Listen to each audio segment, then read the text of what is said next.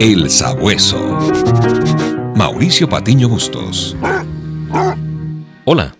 Durante muchos años se ha dicho que el mejor violinista de la historia, el genovés Niccolo Paganini, había vendido su alma al diablo para tocar el violín como nadie lo había hecho. ¿Verdad o ficción? ¿Te gustaría acompañarme a seguir sus huellas?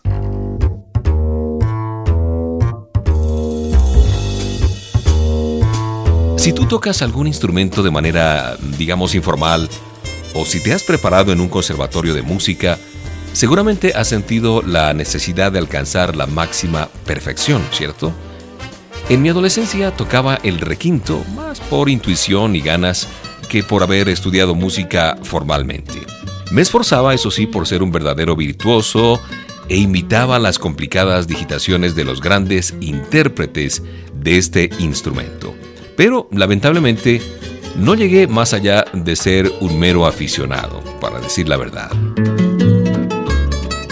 Como buen sabueso, me intrigaba el hecho de saber que hubo en la historia de la música académica un verdadero virtuoso del violín, Niccolo Paganini, de quien se ha dicho que vendió su alma al diablo para obtener esa extraordinaria forma de tocar el violín que todos admiramos hasta ahora.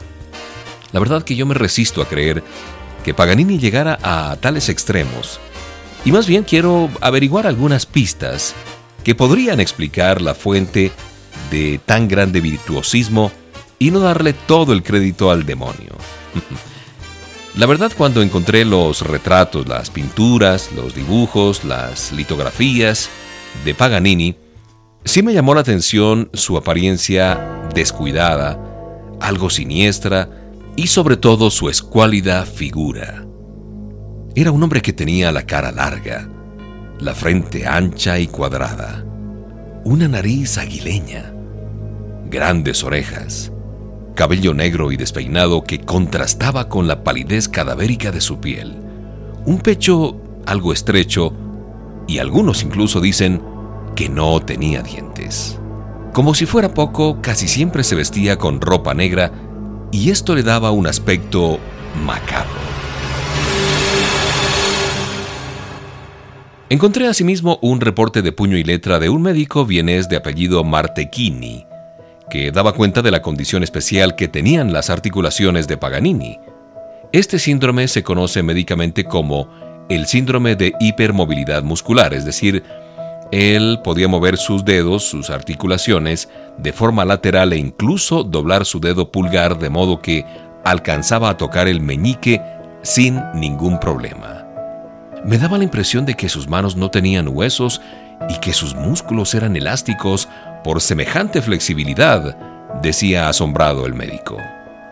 Todo esto que te cuento podría explicar el porqué de su virtuosismo a la hora de interpretar una de sus obras cumbres, el movimiento perpetuo.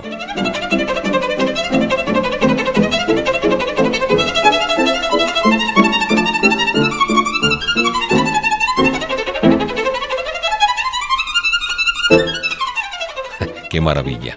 A decir de muchos expertos, toca 12 notas por segundo, algo de locura, aún para los músicos de su época, como el caso de Liszt y Mendelssohn, que quedaron asombrados en sus célebres conciertos allí en Viena.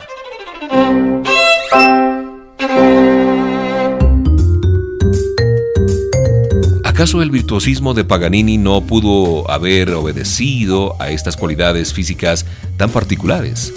Además, el manejo magistral de su violín, que fue fabricado exclusivamente para él por otro gran genio, Giuseppe Guarneri, el mejor luthier en Cremona, Italia.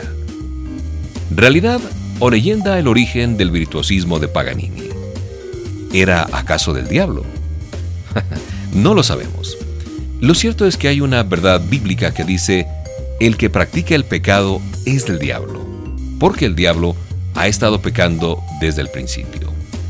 Jesús, el Hijo de Dios, fue enviado para destruir las obras del diablo.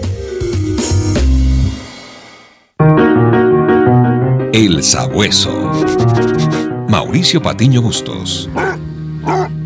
El Sabueso, una producción de HCJB.